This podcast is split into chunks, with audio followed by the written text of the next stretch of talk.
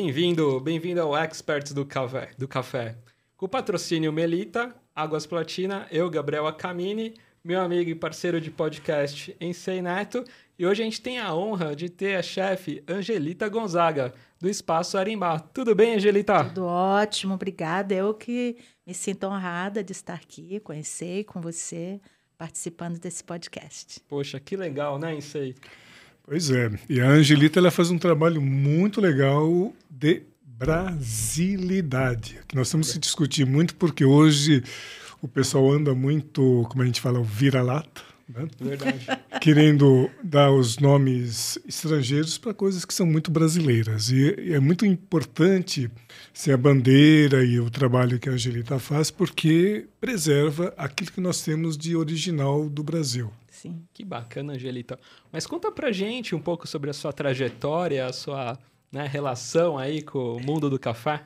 Então, é, eu é engraçado. Eu estava até conversando com o Ensei que eu aprendi a gostar de café com o Ensei. Há uns 20 anos atrás, né? Vamos deixar isso pra lá, tem uns 20 anos. Então, eu morava em Natal nessa época. Certo. E foi lá que realmente eu comecei profissionalmente essa relação com, com a gastronomia.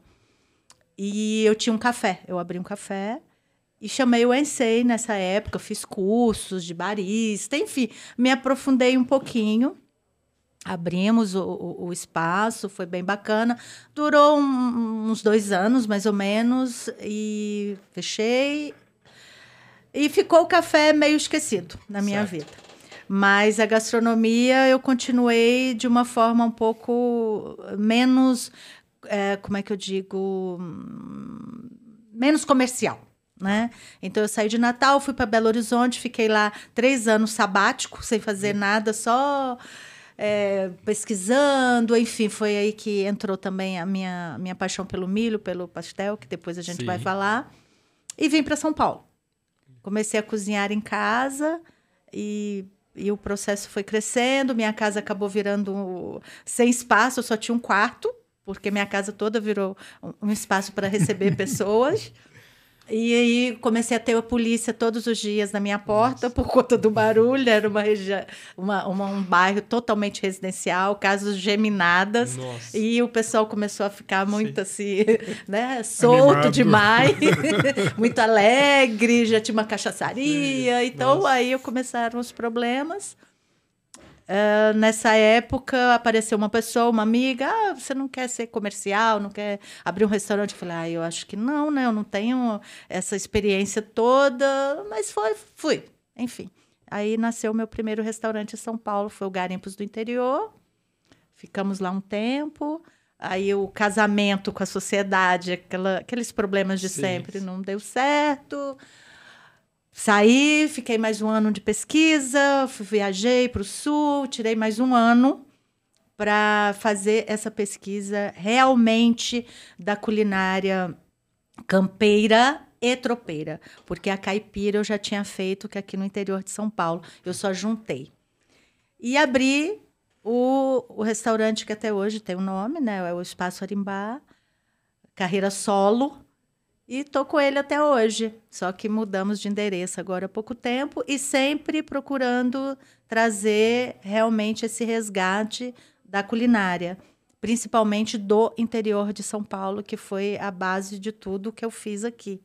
Né? Apesar de ser capixaba, Isso que a gente vai falar, É. que mistura. é que tem, Tava em Natal, depois foi pra BH, é, né? eu já Teve and- essa- andei um pouquinho. Sim, sim. E, e assim, o ser capixaba realmente é engraçado, porque. Mas ser capixaba, fazendo comida do interior de São Paulo, mas tem um, um propósito, porque minha família é pomerana.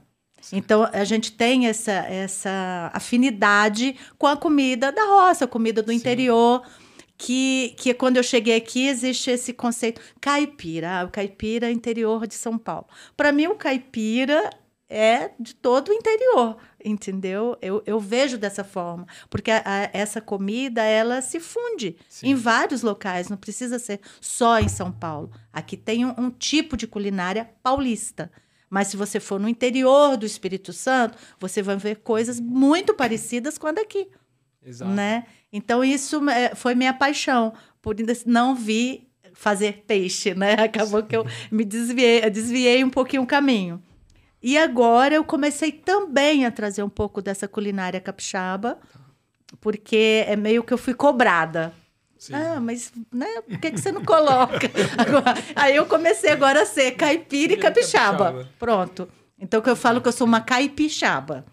É, eu, eu, juntei as duas e estou indo, tá? E tá muito bacana. A gente está com, com, com um trabalho bem reconhecido. Sim. Então, isso me deixa muito feliz, porque eu sou uma forasteira, Sim. né? De certa forma, eu não sou daqui, mas o que o trabalho que a gente está fazendo está bem é, respeitado.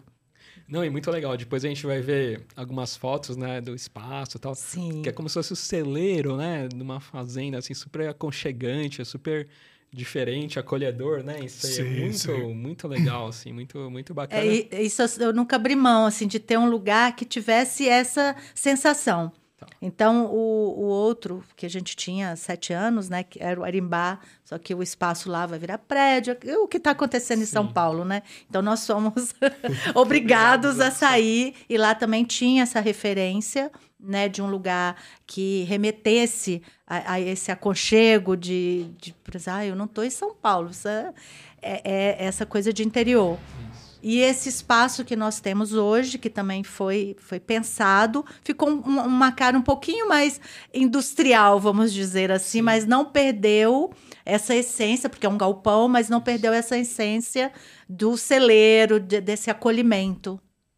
Nossa, muito, muito bacana, né? Então, o café foi Culpa desse mocinho aqui do foi. lado aqui? Que...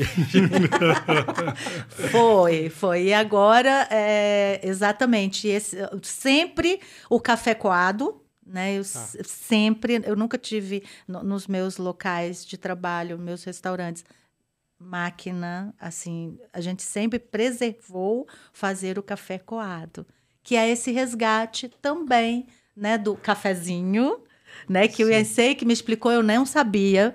Porque para mim era um café, uma forma de fazer um café no interior. Que era o café coado e tudo. E o Ensei me explicou. Isso chama-se cafezinho. Nossa. É, isso é, é muito é, é o método. parte, né? Eu fiquei também muito curioso. Esse cafezinho, né? É. Que a gente conhece. Então, porque o cafezinho, ele é um método brasileiro, né? Tá. É, e é muito interessante porque ele é uma mistura daquele da forma, digamos assim, de um método ancestral que é o ibrique ou café turco. Então é uma infusão.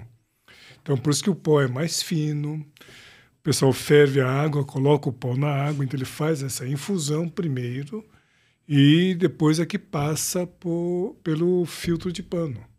Então essa é a grande característica do cafezinho. Por isso que ele é mais encorpado e acaba sendo assim uma uma bebida que principalmente o pessoal do interior ou o pessoal que tem assim digamos mais idade acaba sentindo puxa vida esse aqui era o café que eu bebia desde pequeno. Uhum. então é muito legal. Exatamente. O contrário que é como se fosse um café é, de filtro normal que é o filtrado como se fala o coado então o pessoal coloca o pó no filtro e depois passa a água, que é um resultado completamente diferente. Mas o cafezinho em si ele tem uma característica muito legal. Né? E o que é importante a gente observar é o seguinte, porque é um dos raros métodos que você usa em fusão. Quer dizer, o pó na água, ele ferve. Obviamente, tem gente que já coloca o açúcar, aí é uma outra questão, uhum. né? é outro, uma questão cultural.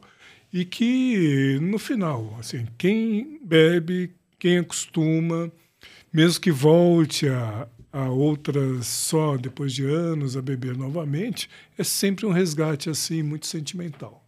Nossa, que, que interessante. É, isso para mim assim é fundamental. Inclusive agora a gente está num projeto juntos, novamente, que é esse resgate dessa forma de fazer café, entendeu?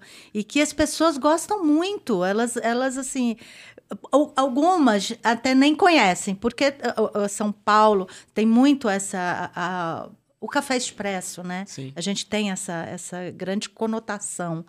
Mas você trazer essa outra forma do café coado, que alguns lugares já tem também, mas com essa ênfase, eu acho muito bacana. E assim, para mim é, é um privilégio ter o Ensei me ajudando nesse conceito, nesse resgate e Tamo aí, tamo junto. Nossa, e acho que deve ser uma delícia, né? Tomar esse tipo de, né, de café, cafezinho com bolinho de fubá, acompanhado. então, olha, olha a dupla perfeita. Aí eu acho que, né, não tem erro, né? Tá? Essa- E a gente tava- Funciona muito bem. com Então, e a gente estava conversando sobre isso, porque agora dia 24 foi dia do café e dia do milho. Sim. Então, assim, É, é, é a dupla inseparável. que é, é, é o que eu faço, né? Eu trabalho com milho, Sim. adoro milho. Tento fazer assim minha cozinha toda direcionada para o milho e agora vamos juntar aí o café para fazer a dupla a dupla dinâmica. Nossa. Perfeito. E, aliás, falando em milho, você trouxe algumas coisas aí para mostrar, não é? Então, é, o que, que é o milho para mim? Eu tinha o milho como um detalhe, que é o bolo de fubá, o que eu conhecia na minha casa, o brote, né, que, que a gente tem na nossa região lá, pomerano, que é um pão que minha avó fazia, que leva o fubá e, e vários é, é, iame, tubérculos. Sim. Então, o, o, o milho vinha dessa forma. E descobri também há pouco tempo que capixaba significa pequena roça de milho. Isso eu também não Olha. sabia. Caramba. É, quando os, não quando os portugueses chegaram, né, no, no Espírito Santo, quando já tinha roça de milho, né, dos indígenas, tanto milho quanto mandioca. E, e aí eu não sei porque é, é, começou a despertar isso em mim e fui para Minas aprender a fazer o pastel de angu, que hoje é o meu carro-chefe. E tenho orgulho, porque a gente conseguiu fazer um trabalho muito bacana desse resgate também, que é o pastel de angu. Pastel de milho que você tinha até me. me- a a É, gente essa- no, na essa conversa do, verdade, do eu make-off. Nossa, Angelita, qual, que é, qual que é a diferença, né, É. do pastel do- de angu pro pastel de milho, né? As pessoas também se confundem, né? É, porque o pastel de milho, que é aqui no, no, no interior de São Paulo, que, né, que se costuma falar, ele é feito com a farinha de milho. A farinha de milho ela já é torrada, ela já é pronta. Então, para você fazer o pastel de milho, você só escalda a farinha. O pastel de angu, o diferente é que você usa fubá, que você tem que cozinhar o fubá, ele vai para o fogo, né? Porque ele é cru. A diferença é que se usa para fazer o pastel de angu o fubá de moinho de pedra ou de moinho de água, que é um, um milho que não tem contato com glúten. Então ele não tem traço, por isso é um- uma cozinha para pessoas que também não podem com, com glúten. E, e esse foi um cuidado que nós tivemos para a produção. A minha cozinha hoje, ela não entra nenhum tipo de farinha branca. Por quê? Para não contaminar os pastéis. Aí, a, a toda, todo o nosso, a nossa culinária, vamos dizer assim, é feita com a base de milho. O feijão tropeiro, o feijão de tropeiro, né? Ele é feito com farinha de milho. Né? Nós nem usamos a de mandioca, usamos de milho. Nós criamos um churros, que é um churros de curau, todo de milho também, entendeu? Então a gente começou a desenvolver a cozinha por, através dos pastéis. Nossa. Ele que, que deu a, a- puxou, que né? puxou Que exatamente. esse projeto do o melhor. né? melhor, o melhor. Nossa, O melhor nasceu na pandemia, tá. porque vou ser, vou ser bem rápida. Na pandemia, que foi aquela loucura, né? Eu não fui a única que ficou desesperada, arrancando todos os cabelos, ver o que, que a gente ia fazer da vida. E, e no momento que eu pensei em desistir, parar, eu olhei pro pastel.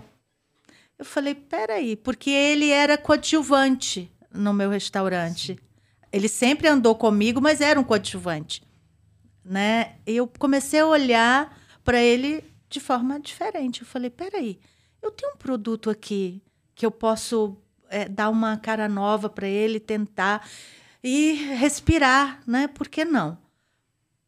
Aí foi a minha pesquisa mais profunda com o milho. Né? Foi aí que eu eh, entrei eh, na- no mundo do milho crioulo, do milho caipira, do milho não transgênico. E comecei, falei, ai, não, eu preciso dar mais ênfase. Colorimos as massas, né? Então, por isso que nós temos uma paleta de cores hoje. Isso, Porque o, o, o pastel de angu, ele é amarelo Sim. né? É a cor do milho. Então nós temos vermelho, verde, preto.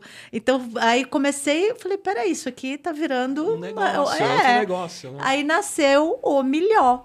Nossa, Deu não, que é o, é o pastel. É o milhó. milhó. então nós começamos a brincar com isso. Eu falei, nossa, tá aí. E, é, foi ele que me me deu fôlego, me deu força, energia para continuar e passar a pandemia. Nossa. E até a gente tava falando, né? O pastel de angu, né? Nossa, é de mil, acho que 1851, Se ele é né? secular, ele é Lá, secular. É um, é um patrimônio, né? De Minas, lá da região Patrimônio cultural. central, né? Eu não sei se ele já, porque ele estava em processo né, de patrimônio imaterial né, da cidade Sim. de Itabirito, Sim. que inclusive tem uma festa do pastel de angu, que é em julho. Ah, e, e existe até uma rixazinha Sim. entre duas cidades, que é Conceição do Mato Dentro e Itabirito, para saber de onde realmente nasceu o, o- o pastel, o primeiro pastel. Mas, assim, por estudos, é, Itabirito tem ainda mais informações né, ne- nessa, nessa questão. Que é de 1800 alguma coisa, Maria Conga, Filó, duas Isso. escravas, né, que levaram, eh, começaram a, a preparar eh, um fubá, tipo uma polentinha, e colocava em cima do fogão a lenha, eh, que chamava boroa na época, né? E com o passar do tempo, acabou tendo o formato de pastel. Nossa, que história incrível. Muito boa, né? Muito boa. E Itabirito, ela faz parte ali, ele é, é perto de Belo Horizonte, mas é distrito de Ouro Preto. Olha, Ele faz parte de Ouro Preto. E ali tudo era uma grande fazenda. sim.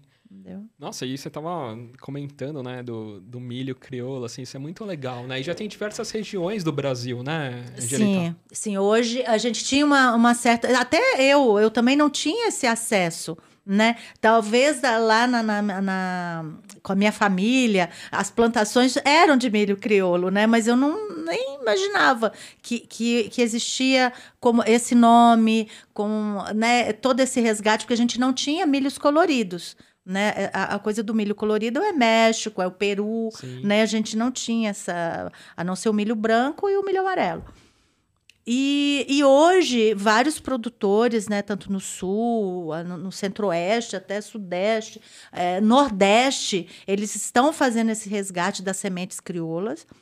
Tem um, um- um trabalho muito bacana que é na Paraíba, no Polo da Borborema, que são guardiões de sementes. Que isso é lindo, né? Você ser um guardião de semente. O que, que é isso? É você preservar a característica de uma semente crioula sem nenhum tipo de intervenção eh, química, de, de laboratório, de nada. Então, é um trabalho lindo. E que em várias regiões do país isso está se né, tá começando a, a pipocar, né, como se diz. Nossa. E, é- e isso é legal para nós que trabalhamos com milho. Para mim, então, é um, um ouro, né? Com Porque milho para certeza. mim é ouro. E a gente já vê agora essas sementes aí passeando, fubás de milho né, vermelho, de milho preto. Eu já tenho pastéis também de milho crioulo. É muito interessante. E, e, assim, eu acho que a, a geração que está vindo aí, ela tem que ter esse acesso, entendeu? Não, Porque ele isso não pode se perder. Com certeza. E deve, né, receitas incríveis, né? Isso aí que deve ter. Sim. pelo Aliás, só para você ter uma ideia, a Angelita é muito versátil, né? É uma artista. Artista completa. Desenha, Ah, pinta, artista- deve, deve bordar também, né? Pinta e borda. Tem vários muito. painéis, ela que foi lá Ah, dando é? Poxa, o que início. Não, é de uma criatividade assim muito grande. Tanto é que ela criou um coquetel que é o melhor que tem. É, é Eu- eu o... nem- é ela que vai falar, eu nem vou falar, e ela que vai falar. Então, aí o pessoal já falou, gente, Angelita, você tá ficando doida com milho, né? Eu falei, é, porque tudo agora eu quero com milho, eu quero milho, quero desenvolver. Aí nós criamos uma versão do Moscou Mil. Sim. Então nós temos o Moscou Milho, Moscomilho. que é todo de milho. Caramba. todo à que base de legal. milho. Eu Todo. gravei, eu gravei no, no, no meu podcast né, de gastronomia, o Paladar Distinto, eu gravei com o barman, né, com o Marcelo Serrano, que adaptou né, a receita lá de fora, com a espuma de gengibre e tal. Tem que falar com o Marcelo fazer essa receita A lá nossa com você, espuma de né? milho. Espuma de milho aí, É. Marcelo Serrano, fica a Nossa, dica aí. e Não, tá ele- fazendo assim um sucesso. As pessoas já estão indo lá para tomar o Moscou Milho. Moscomilho. Então nossa. é, é- é- a gente se- acaba assim, é, é um. Você não fica preso, dá para você fazer Sim. tudo. Então, é, é- e um, um mais incrível que eu acho, isso eu me orgulho muito, realmente é dos churros. Eu tenho uma paixão assim muito especial, né? Depois do pastel, claro, pelos churros, porque você criar um, um o churros é uma paixão nacional, né? Virou uma paixão nacional, apesar de ser espanhol e tudo, mas virou uma paixão nacional. E você ter um churros que a pessoa que não pode comer farinha, poder comer um churros de curau. Nossa. Então, assim, eu, eu, muito legal. eu fiquei muito orgulhosa dessa, dessa criação, entendeu? Caramba. Não, o milho é fantástico, né? Eu sou viciado, assim, adoro milho, né? E o que você falou, é tanto na sobremesa, ele é muito versátil, né? Tanto Sim. pra salgado, pra doce, Tudo. sobremesa, aí na coquetelaria, Milho é vida. uma bebida, um licor, né? Milho é vida. Milho é vida. Nossa, que. É, são, são pegadas assim muito interessantes. Mas é, dentre esses pratos, é, digamos assim, caipiras, os da- dos bandeirantes, né, digamos Sim. assim, quais são aqueles que você vê que o pessoal pede com mais frequência lá no celeiro? Então, é, nós temos um carro-chefe, que é o rojão. Tá. Porque além de nós, né, óbvio, criarmos nossas receitas, a gente tem um resgate também dessas raízes, principalmente Uhum. daqui de São Paulo, claro. E nós trouxemos o rojão. Vamos fazer até diferente? Eu- a gente trouxe algumas fotos. Ah, Vamos pronto. passar na tela e a gente já passa, a gente já acompanha Isso, pra as poder, né? fotos. e- Para a pessoa saber o que que é um rojão. Ah, que que não é um, é um estouro de sabor, Sim. mas não é um foguete. Aqui já tem algumas pessoas, né, verem um pouco o Sim, ambiente. sim. Esse é o ambiente do celeiro. Que Então, ele é um ambiente cozinha. bonito, ele é aberto, as pessoas conseguem ver a produção ao vivo, como se estivessem lá dentro. Cozinha Que Que aberta. na Pra realidade, a, a intenção é que qual é o melhor lugar da casa, não é a cozinha? Sim. Então aqui é uma grande casa. Porque eu, eu gosto dessa, dessa interação que as pessoas têm, apesar de, óbvio, você ter que ter um cuidado maior, que Sim. é uma cozinha aberta, enfim, né, a, a nível de, de vigilância, de tudo. Mas a gente tem um cuidado enorme e é ótimo que as pessoas vejam o que elas estão comendo, entendeu? Como é que é preparado o que elas Sim. estão comendo. Essa é a nossa cachaçaria. Olha só, central telefônica, tá vendo? É, tem ali, nós recebemos nossos pedidos. Que bacana.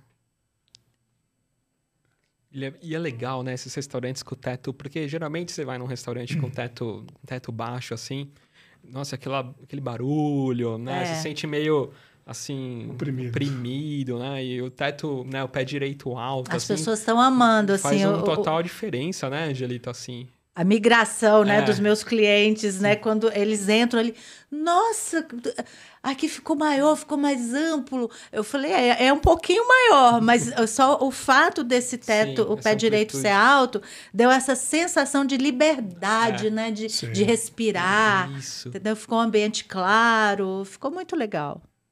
Estou bem apaixonada por a- Os pelo meu celeiro. Ah, esses são os pastéis. pastéisinhos, tá vendo essa paletinha de cores aí? E os recheios, Angelina? Angelita? Então, exatamente, essa paleta a gente criou para diferenciar São os recheios. Tá. Entendeu? Então, o amarelinho é o, o básico tradicional, que é carne. Tá. Então, é a cor do milho.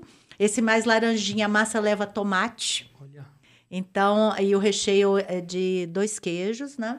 Esse mais verdinho é o vegano, Tá. né? Tem que ter. O mais escurinho ali, nós chamamos de pérola negra. Ele é com carvão ativado e um recheio de queijo montanhês. Aí tá faltando lá da pontinha, que a foto eu acho que Sim. não deu. Ele é vermelho. Tá. Por que, que ele é vermelho? Ele tem beterraba, Beterraba. na massa e é recheado de linguiça artesanal. Nossa. Então isso funcionou pra gente, que às vezes a gente apertava as pontinhas, porque Sim. eles eram todos amarelos. É. Então dava uma confusão na hora de ai, tinha que amassar o pastel. Eu falei, não, a gente tem que criar alguma outra situação. Sim. Então achamos tinturas naturais e criamos uma paleta de Nossa. cores. Isso aqui é fantástico, porque além de tudo, é muito bonito de ver. Não, é, sim, sensacional. Bonito assim. de ver, bonito de comer. Ah, esse Ah, aí é o esse é o famoso, famoso. Rojão. famoso Rojão. rojão. Como o pastel. Esse também tem uma, uma, uma história aí de mais ou menos uns 160 anos. Olha. né? Da, de uma família de Ribeirão Grande. É, eles faziam na, nos galhos de árvores, né? Faziam um bolo de carne no galho e assavam. Hoje já está com, com esse formato de rojão mesmo, né? Que parece que você vai estourar um foguetinho. Ele é, ele é colocado dentro de uma, uma madeira que, que é reciclada, madeira reciclada, mas é, essa a gente joga fora, a gente não Sim, reutiliza. E aí o que que vou responder o que o Essay me perguntou, qual que é o prato que mais tem um resgate dessa culinária tropeira, essa culinária, né, dos bandeirantes, do caminho, que é o feijão de tropeiro, que é o que a gente acompanha o rojão. Nossa, até me veio na cabeça, assim, ontem tava vendo um episódio do chefe Paulo Machado, né? Sim, do, Food da- do Safaris lá no Pantanal, Sim, Onde eles fazem o churrasco pantaneiro, né? Também dos, dos tropeiros também, que... E justamente nesses galhos, como se faz o Exatamente.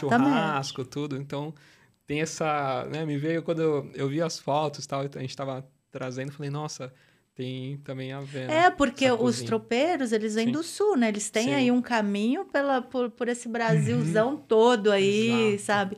E, e, e esse... fe- As, as pessoas falam, ah, é feijão tropeiro. Não, é feijão tropeiro, é feijão de De tropeiro, tropeiro. porque era um prato Deles, deles. Era um prato de, de sustância, né? Que eles tinham para grandes jornadas, aí eles precisavam de uma coisa mais forte. Forte. Ah, é uma comida mais pesada. Não é pesada. Ela é substanciosa. Exato. Era uma, uma refeição que eles ficavam por mais tempo sem né, sentir fome, enfim. Não- É, não- na não- verdade, era mais pesada porque o pessoal comia o dobro, né? Aí ficava Também, pesado. Aí ficava né? pesado.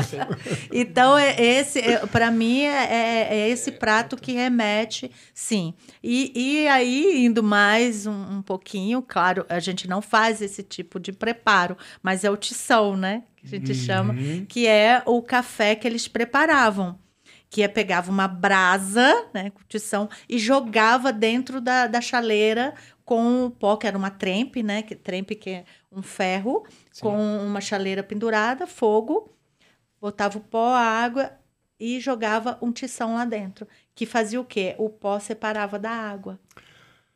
Aliás, já que falou no tição, vamos fazer a nossa preparação do café? Opa, bora. Ah, então detalhe. Não, eu vou, ainda vou falar um detalhe. Sim. É?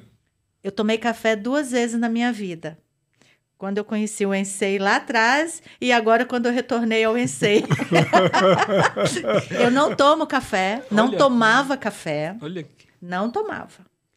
E, e agora eu não acordo, não, não amanheço bem se eu não tomar a minha xicrinha de café sem açúcar, que eu aprendi também a tomar sem açúcar, por conta dele. caramba, esse você Você acredita? tá influenciando todo mundo, né? Me influ- Mas me influenciou bem. Por bem, né? Por Por, bem. bem. Por bem. Por Eu também, eu brinco, né? Que fala assim, o expert do café é parte do enseio. Sou apenas um curioso aqui, viu, Angelita? Não, mas eu também. No entanto, que agora, semana passada, eu fui para uma fazenda de café, porque agora. Porque eu sou assim.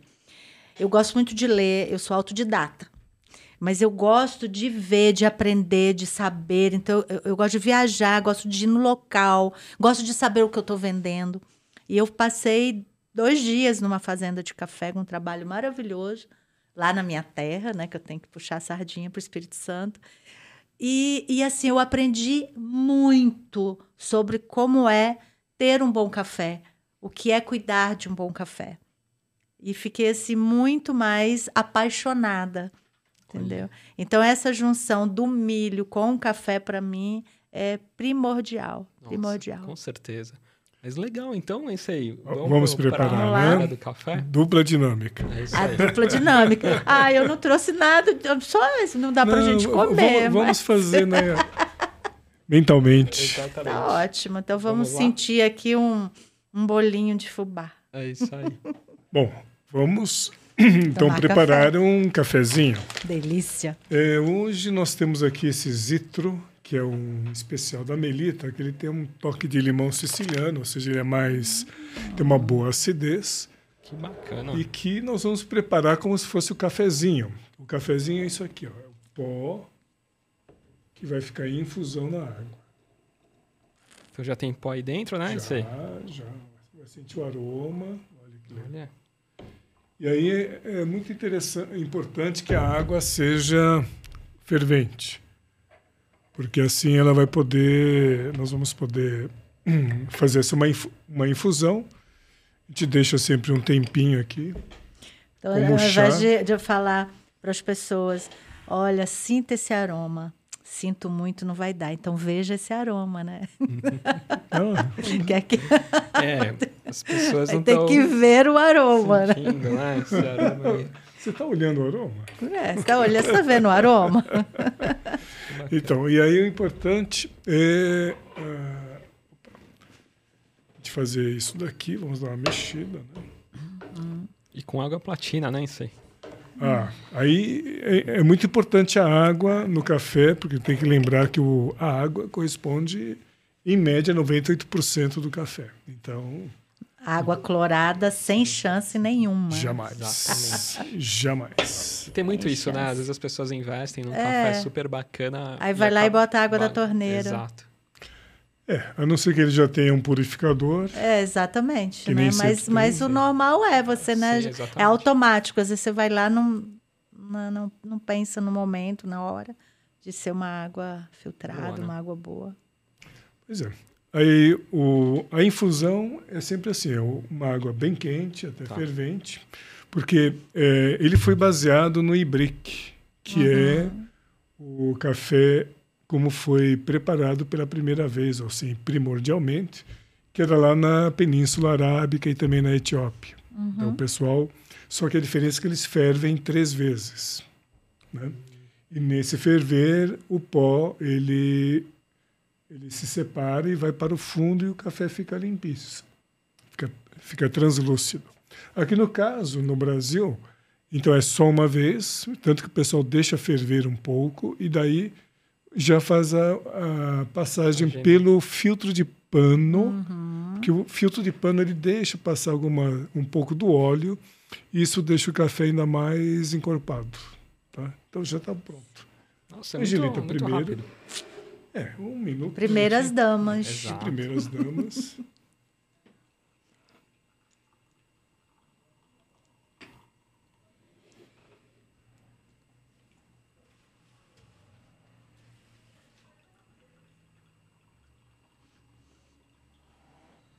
Deixar ele todo o café passar. Quando tiver. Colocar aqui. Angelita, quando ele terminar de passar, você já Passar, pode sim. beber. E aí a já sente o aroma. Esse é um aroma que para muita gente é importante, porque ah, lembra minha mãe, minha avó. É, porque é, o- é- é- é o coador, né? Ele já, você já é aquela, os olhos, né? A primeira, você já vê o coador, você já já remete, né? Ainda aí vem acompanhado desse aroma, pronto, fecha o ciclo. Perfeito. Tá Aí ele vem, Vem, é, vem. exalando. Então, Então ele é um café cítrico. É, esse café ele tem, de é, ele tem uma assim. boa, boa acidez, Tá. né? e a acidez dele lembra uma, algo como o limão siciliano. Entendi. Tá? E enquanto a gente vai conversando sobre ele, aí podemos voltar naquele que é Exato. muito interessante que ela começou a falar, que é o café do tição, ou o café do tropeiro. Como é que você prepara? Aí vou, a gente vai dar umas dicas ou comentar um pouquinho por, por que, que ele funciona desse jeito. Então, é, como eu falei, nós não preparamos como os tropeiros lá no, no restaurante, né? A gente não faz essa cena do, da brasa. Até poderia, né? Porque Sim. tem uma churrasqueira, podia pegar uma brasia e fazer. Eu acho que até pode ser uma ideia, né? Uhum, claro. Pra, é uma experiência, né? Por que não? Muito. Por que não? Fazer essa experiência com, com, com as pessoas. Mas nós preparamos dessa forma, né? Que você fez aqui que é coado, é, é essa infusão, e levamos para a mesa e passamos aqui na hora para o cliente. Então, lembrando, esse é o cafezinho, cafezinho, C maiúsculo, porque é um método brasileiro. Então, o nosso método é o cafezinho. Não, isso aqui é uma questão de orgulho, sabe? Muito é muito legal, porque isso é Brasilidade muito, total. Muito brasileiro. Tá? Então, a questão do, do café do tição, como ela comentou, o tição seria então a brasa, é, e que quando ela comentou, ah, depois é legal porque o pó ele vai todo para o fundo. Uhum. É que o carvão, ele é, nós falamos que é alcalino, né? Uhum. Então, lembra, então, na, as coisas da vida são separadas em dois grupos, quem é ácido e quem é alcalino. Né? E, e tanto é que quando você as estações de tratamento de água, a primeira coisa que elas fazem é colocar cal, que é a tal da barrilha. Tá. Porque isso faz com que toda aquela sujeira ela uhum. vá para o fundo. Quando você faz essa mudança aí de pH, tendo alguma coisa alcalina, então todas as partículas vão para o fundo e por isso que o, e nesse caso o café ele fica translúcido.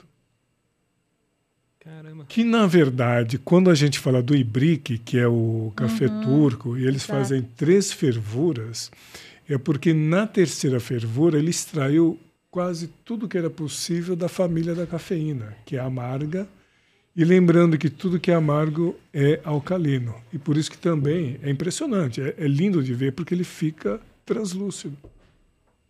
E por isso que é feito também com o pó bem fino. Bom, e você conhece alguma variação, algum outro método bem do interior?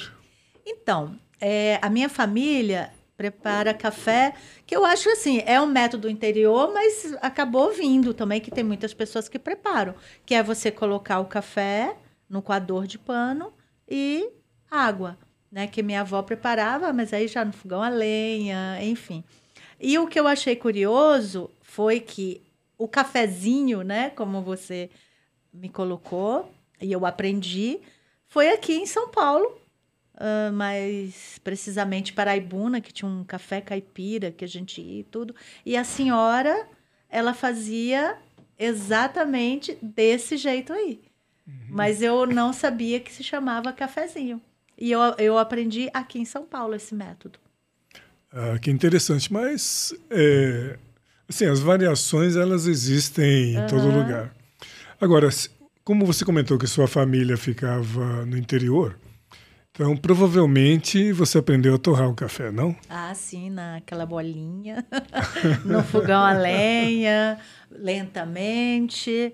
Aí qual que era você vê a sabedoria né? Que hoje você torra um café máquina né? Todo certinho. Como é que era a sabedoria né? Como é que você como é que você sabia que o café estava no ponto? Que ele estava bom de torra. A fumaça né? Uhum. a fumaça mais clarinha a fumaça mais branca era o ponto que estava o café. Perfeito. Torrado com excelência pela sabedoria do pessoal do interior. é, você vê que ela usou uma palavra muito legal, sabedoria, porque não é só conhecimento. É sabedoria. É sabedoria. Nossa, muito, muito bacana. Aí tem uma coisa muito interessante, comentando isso daqui. O Nordeste ele também tem algumas peculiaridades. Né? Hum. É, quando o pessoal torra café, e é muito, muito interessante que lá no interior, tipo, que eles chamam de sertão da Paraíba, é, de Pernambuco, é, eles torram num método que é muito similar ao que é feito na Etiópia, ou se fazia na Etiópia, digamos assim, de forma clássica, e mesmo no Iêmen, que é o berço da cafeicultura e do preparo do café. Que lá eles fazem numa, como se fosse num prato de barro, e que no interior do Nordeste é chamado de caco. Ah, torramos no caco e vai sobre o fogo. E vão mexendo com uma colher de pau até ele ficar torrado. Então é, é realmente a mesma coisa. Então você vê que existe uma uma Semelhança. uma semelhança, provavelmente foi uma troca de Sim. cultura de alguém que estava na África ou que visitou e acabou trazendo para o Brasil. E aí tem uma outra particularidade é que o primeiro café que é servido depois da torra é chamado de café donzelo. Donzelo é ótimo. É ótimo, né? Donzelo. É muito legal. E aí o pessoal foi. É o, é o primeiro café, e aí pessoal, esse é o donzelo, temos o donzelo aqui. Que curioso. E eu, é uma curiosidade aqui que eu, eu lembrei. Tem um, uma senhora, chama Dona Irene, em Paraibuna, que ela até, até hoje ela tem, ela serve o café caipira, né? Ela ah, ela torra no fogão a lenha, ela colhe, ela torra, enfim, e ela soca no pilão. Hum, Ela soca no pilão dá, e é, peneira, soca pelo menos umas três vezes para o café ficar fininho. fininho. É, é no pilão. Sim, o, o Nordeste também é dessa forma. É no pilão. É, então, é, Cada. é o que você Não tem de é. tecnologia Típicos, né? disponível. É. tecnologia disponível. Muito legal. Inclusive, essas, essas histórias, tanto do Torrar no Caco e também do Donzelo, eh, são histórias que eu aprendi com uma grande amiga, quem sabe consigamos trazer, acho que ela conhece, que é a Ana Rita Suassuna. Ah, sim, claro. Grande, assim, pesquisadora, culinarista, que é da família Suassuna Uhum. e que tem assim uma pesquisa muito muito grande, muito profunda sobre essa parte cultural e da gastronomia culinária nordestina. É, e, e a gente não pode perder, né? A gente não pode deixar essas tradições, né? Se perder, não tem como, porque é tão rico, né? E se a gente pestanejar, a gente vai perder isso pelo caminho, sabe? E a gente tem que cada vez mais continuar trazendo isso, principalmente para essa geração aí que não tem contato, né? Nós ainda tivemos muito contato, Sim. né? Então a gente não pode deixar isso se perder, não. É, E assim tem um detalhe também que é muito importante porque é, muita gente hoje que trabalha em cafeteria desconhece o preparo do cafezinho. Exatamente. Olha só. É, porque eles estão tão acostumados só com a tecnologia de mas- máquinas, sim. métodos. E, e assim, é, despreza aquilo que é bem brasileiro, Brasileiro. ou então que é muito comum, é, considerando que o que vem de fora é mais importante. Só que tem muitas coisas que, Uhum. na verdade, saíram do Brasil, foram para lá e voltaram com outro nome. Exatamente. Então, a, é- essa, a preservação da brasilidade, da cultura brasileira, ela realmente é muito importante. Ah, falando em brasilidade, a Angelita tem um trabalho fantástico, já que voltou né, a ser caipixaba. Comenta um pouquinho da sua famosa caranguejada. Ah, sim. Ah, legal. então, Acho que vamos só então voltar nas fotos aqui, porque a gente Ah, consegue tá. também mostrar. Sim. E até uma curiosidade, né? A gente estava falando do rojão, né? Acho que também quem estava escutando falou, mas que tipo de né, Ah, aqui, eu- prato? volta um pouquinho, É, só. o rojão, Ah, exatamente. então. É uma carne suína, É né? carne suína, são, do- são dois cortes, Tá. é, é pernil e lombo. Pernil e lombo. Então ele é moído, né, Tá. com especiarias, rolado aí agora dá para ver, né, bem a, a madeira, e ele fica pelo menos uns 40 minutos, ele tem três níveis para assar. Tá. Então ele começa no primeiro, né, vai segundo, meio Ah, e, no, e o final, é, esse é o segundo, ainda tem o terceiro, Olha. né? Então ele tem três níveis para para chegar no ponto, pelo ponto. menos uns 40 minutos ele fica aí. 40 minutos ao total? Ao 40, total, mais é menos, mais ou tá, menos vai. 40 Que minutos. legal, que bacana. Aí é a torta capixaba, que é famosa, isso é um prato nosso, cultural, tradicional, patrimônio de Vitória, não é do Espírito Santo, Certo, é, é de, de Vitória, Vitória. é. Que é um que nós comemos na Sexta-feira Santa. Sim. Então, isso é um ritual na semana né, da, da, da sexta-feira, nessa Semana Santa. A, a cidade fica assim, com Tomada. filas, é palmito. Aí tem um, um local que chama Ilha das Caeiras, que é onde, onde nós compramos o siri catado, o siri desfiado, Sim. que é uma das bases da, da torta. Quilômetros de carro. Então, é, a cidade fica em festa para se preparar Ah, a torta. E tem uma, um- uma particularidade: a gente troca tortas. Por quê? Cha- Ah, outro detalhe: chama torta, mas ela não vai farinha, tá? Nenhuma. Nenhuma farinha. É, um, é uma torta de recheio. Então, tem ah, peixe fresco, camarão. Bacalhau, su- né? Então, e o bacalhau entrou por conta dos portugueses Entendi. tá? Que, que foi a, a fusão. E palmito fresco, o siri. Então, todos isso é preparado em muquecas separadas. Depois você junta todas essas muquecas, muita azeitona, azeite, panela de barro. Essa camada são ovos, cebola e vai no forno. Nossa. Isso é, é divino. Então, cada um, assim, não, não necessariamente se faz com todos os ingredientes. Às vezes, ah, eu não quero com camarão, ah, eu não quero colocar sururu. Então, as pessoas trocam as suas tortas.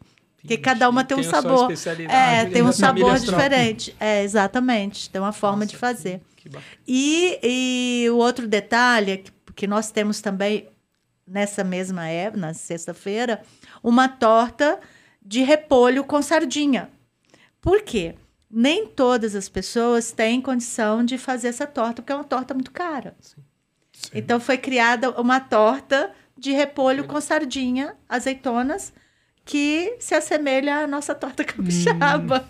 entendeu? E que é uma delícia. Sim. Diga-se de passagem, é uma delícia. Aí o que que acontece? Há uns três, uns quatro anos atrás, eu comecei a preparar a torta aqui em São Paulo. Então, comecei vendendo duas, três. Porque, primeiro, que nós somos raros, né? Então, capixaba você não encontra em qualquer lugar. então, então, foi difícil achar uns capixabas em São Paulo. E, e o paulistano não tinha costume de comer, né? Achava, "Não, ai, torta, mas não tem farinha. Não, então foi um, um trabalho. E hoje eh, eu tenho clientes que esperam um ano, porque eu só faço uma vez por ano. Eu acompanho a tradição. Esse ano, por exemplo, nós vendemos 300 tortas. Nossa, Uau. caramba. Por quê? Por, além dos capixabas aparecer, é, começando a aparecer, Os agregados. é, e os paulistanos é, começar, aprenderam a comer e esperam um ano. Então, quando já chega, "Ai, esse ano torta, já reserva minha, então tá super bacana. E isso incentivou mais ainda o meu lado caipixaba. Eu falei, não, então eu tenho que começar a ter realmente alguma coisa capixaba mesmo. Aí lancei o, o rap do caranguejo. O que, que é o rap do caranguejo? Uma sexta-feira por mês eu faço caranguejo. Só que eh, justamente Aham. qual é o, o, o que, que eu tenho, o que, que eu faço para que isso seja bacana. Ah, eu, eu como caranguejo, amo caranguejo e como caranguejos muito ruins. Por quê? Normalmente as pessoas congelam, né? E, e não fica legal. Por que, que eu faço uma vez por mês? Porque o meu caranguejo chega no dia e ele é preparado no dia e é servido no dia. É outra, Isso outra coisa, é. né? Aí começou a ficar famoso também o caranguejo. Porque em São Paulo não tem esse costume também de ter, né? De comer Isso, é caranguejo. verdade. Comecei a fazer e toda o mês, toda sexta-feira do mês que eu faço, esgota. E aí, aí é a noite do tac, tac, tac, tac, tac, tac. Todo mundo batendo caranguejo. E assim, pessoas que também que nunca comeram, que não sabem comer, aprendem e vão para lá pelo ritual, pela brincadeira. Então virou assim um, um evento muito bacana. Que demais. É, aí essa semana eu fui, aproveitei, fui para Vitória, eu falei, não, peraí que eu vou fazer um tráficozinho, né? Aí trouxe peixe, né? O badejo, que é, é- é o peixe que a gente faz, nossa, nossa muqueca, camarão rosa, siricatado. Aí vim é, é aprumada Abastecida. mesmo, de abastecida de, de produtos da, da, da nossa terra, né? Você sente muita falta, assim, mesmo aqui em, em mercados, aqui, de encontrar alguns ingredientes? É, na, na realidade, assim, é diferente do que a gente chama de terroir. Tá. né? Nó- eh, Nós tem- temos peixe aqui porque a gente tem Sim. litoral, né? Mas não é o mesmo Verdade, sabor. dá É o diferença. terroir. É. É. Por exemplo, aqui tem um peixe que é o porquinho. Sim. Lá nós temos o peruá. Ele é um pouco maior. É parente, eu não sei se é o mesmo, enfim, só que aqui ele é menorzinho. Mas o sabor é outro, outro, outro mesmo. Você sente a diferença, entendeu? Então, quando eu vou, eu aproveito e trago e a mala cheia. Agora, o caranguejo não. O caranguejo eu, eu pego aqui, né? Ele vem de Santos, fresquinho. E um outro detalhe que é muito importante. Isso eu falo para todo mundo, que às vezes a pessoa não sabe diferenciar o macho da fêmea. Ah, tem essa. E eu, se eu for num lugar e me servir uma fêmea, eu devolvo. Porque, assim, eu acho que é um controle que a gente tem que ter. Porque se você serve fêmea, você perde aí a, a- a cadeia é. produtiva, entendeu? Que é um absurdo. E esse lugar que eu trago o caranguejo, assim, para mim é fantástico, porque não vem uma fêmea, nada, entendeu? Então eles fazem esse controle. E eu já fui em lugares que me serviram fêmea. Tem alguma característica, assim, pra quem tá Tem. olhando, assim? Aqui nessa parte dele, né, do, do- aqui, como é Na que eu vou dizer? A parte de baixo, Sim. a fêmea, ela é redonda, parece uma barriga. Exatamente uma barriguinha redonda. E o, e o macho, ele é triangular. A parte do, mais do peitoral. assim. Exatamente, Ah, aqui, bem né, nessa Sim, parte que tá sim. vendo? Entre as duas poãs. Então, ele é triangular, o macho. E a fêmea, ela mesmo parece uma barriguinha, assim, redondinha. Entendeu? E eu tive no Rio agora há pouco tempo, fui num lugar que, né, que servia caranguejo, pedi, veio um caranguejo estranho, seco, assim. Eu falei, olhei e falei, nossa, gente. né? A- virei, era uma fêmea. Então eu devolvi e falei: olha, vocês não deveriam aceitar aqui. De devolver, porque incentiva e acaba com a nossa cadeia de produção, entendeu? Então, isso aí é, um- é uma É. coisa que eu, eu prezo. Poxa, É, né? Esse é um dos princípios de ser sustentável. Exatamente. É continuidade. sim. E tá, né? E a gente tá vivendo esse, esse momento muito doido. Inclusive, eu não sei se vocês souberam dos caranguejos que estavam na pista lá do aeroporto. Pois é, lá de Gente, Vitória. Caramba. coisa de mais, Vitória. a coisa mais engraçada da vida. Eu achei que era até um fake, alguma coisa, mas não. Porque é, é, eles estavam na época do. Porque lá existe um respeito pela andada, né? Eles chamam andada, então não se serve caranguejo, não tem caranguejo, você não come em lugar nenhum. E, e próximo ao aeroporto tem mangue. Só que nunca aconteceu isso. Eles andam, mas eles já têm. Eles foram caminho. andar pro, pro Já tem outro aeroporto. Eles foram passear no aeroporto e o avião não pôde aterrissar porque os caranguejos estavam dentro da pista, Nossa, passeando. Então foi, foi Que demais, nervoso. gente. Isso. caramba. Ô, Angelita, e a parte de sobremesa, hein? Você chegar lá em doce também? Hum, Não, Não? pior que não.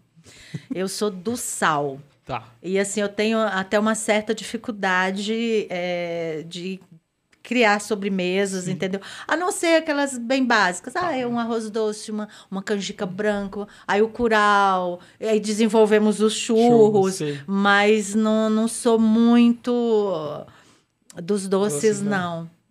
Entendi. E esse prato, bem. Aqui, nossa, é como se fosse um. É uma espiga de Milho. milho, e é uma polenta. É. Nossa, que bacana. É um, é um frango caipira com quiabo e essa polentinha aí em formato de milho. Então, todos os pratos nossos, a gente tenta colocar o milho, de Milho. alguma forma, Sim. entendeu? Não, e até você tem o milho estampado aí, Tenho, né? Na tô com pele, milho né? na pele. é, essa é a minha paixão mesmo. Muito legal. Ah, ah, Você pode voltar para aquela. Vamos voltar, tem uma imagem muito boa. Mais uma. Aqui, ó. Os Ah, milhos. então. Esses são incríveis, né? Esse aí foi um produtor de assentamento que eu conheci agora, que teve uma feira aqui da reforma agrária, né? E tinham muitos, por isso que eu falei que como as pessoas estão, né, realmente plantando. Sim. E ele tem mais de sete tipos de semente de milho crioulo.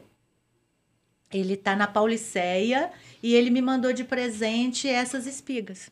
Nossa, isso é E- muito diferente, é, esse né? coloridinho aí é, é uma polinização. Polinização. É, é uma polinização. Caramba.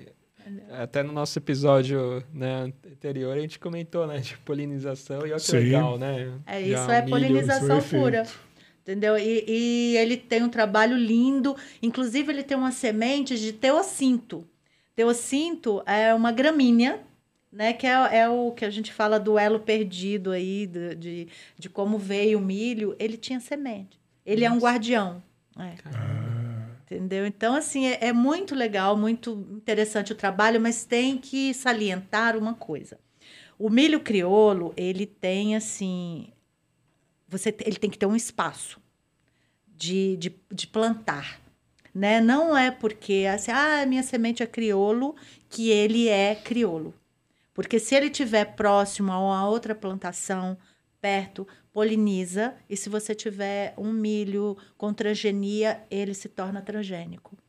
Então, existe uma briga aí de espaço, de, de é, Distância. distância, Distância. né? De distância, porque eles, ah, não, 500 metros, 500 metros, até um quilômetro ainda você É tem a muito possibilidade dele, ser, dele virar transgênico. Ah, sim, porque o pólen ele é Exato, o vento, Sim. tudo super fácil vai. de ser carregado. Então, é, é, quem, quem trabalha. A, a- a semente, ela é bacana, tudo bem. Mas quem tem mesmo um certificado de criolo tem, que ter, esse cuidado. Tem que ter essa, esse- essa. esse raio de distância, né? Exatamente. Olha. Tem que ter. São cada, em cada coisa assim, que a gente às vezes nem Não pensa, imagina, né? Não imagina, não Exato. para pra, pra pensar, né? E a questão do sabor, desculpem sim. A questão do, das cores tal, desses. Muda um pouco a questão de, Sim, sa- de sabor sim, também é sim. perceptível, assim. Inclusive, o vermelho ele tem maior quantidade de ferro. Olha. E ele muda, é assim, você tem. É o sabor mesmo. Ele, inclusive, ele até um pouquinho ma- mais assim, você sente até um amargor, né? Na, na semente desse milho, no fubá dele. É, é um, um sabor de milho bem, bem Mais forte. intenso. É, mais intenso. Mas esses milhos, por exemplo, você não tem ele fresco.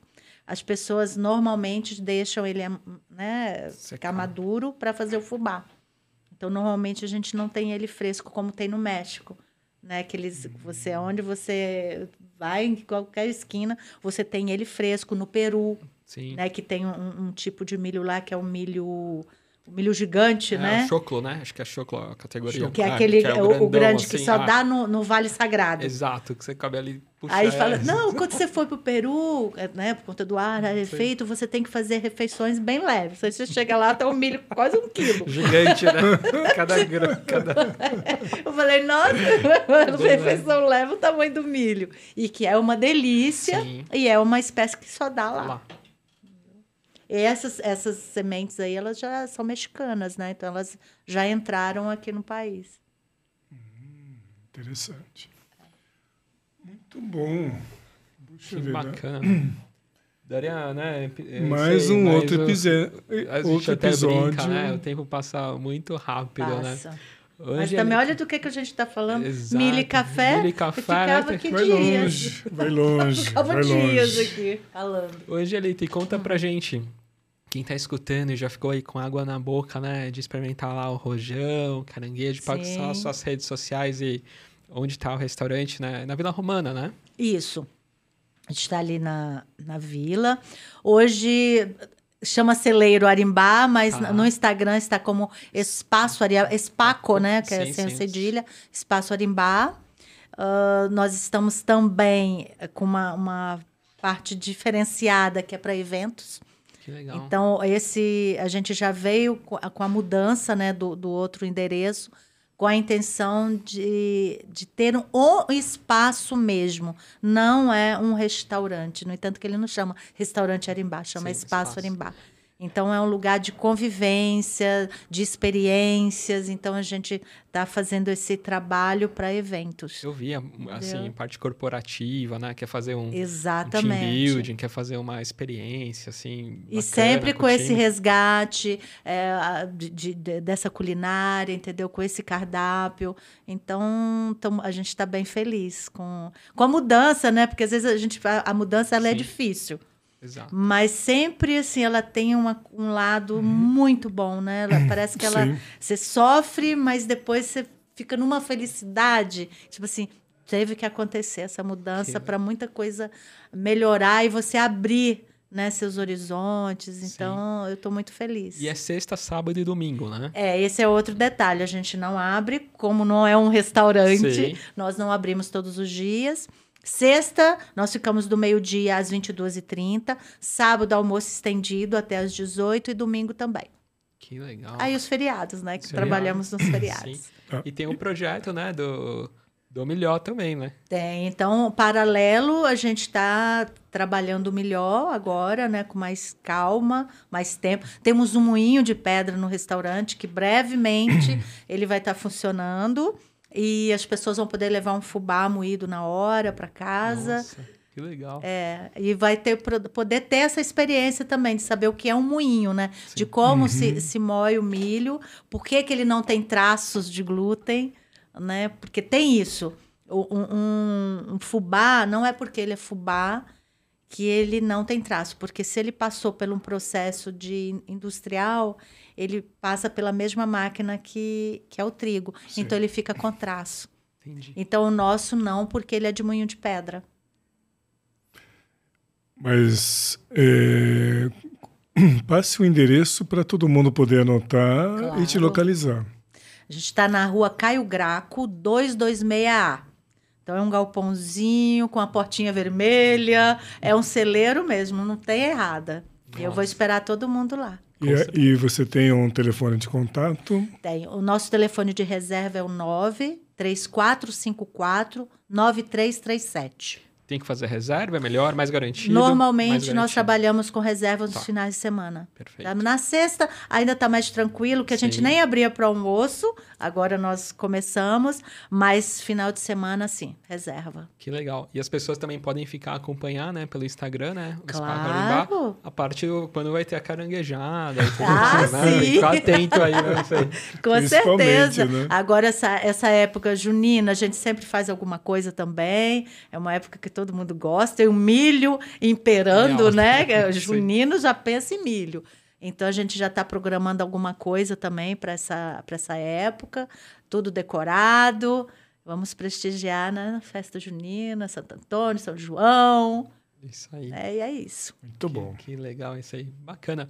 Nosso agradecimento ao nosso patrocínio, né? Sim. Da Melita e Apoio Cultural Platina. Legal. Obrigado, Angelita. Regina, obrigada a vocês. Honra minha. Foi fantástico. E vamos tomar café, né? É Vamos isso tomar café. Até mais. Tchau, tchau. Tchau, tchau.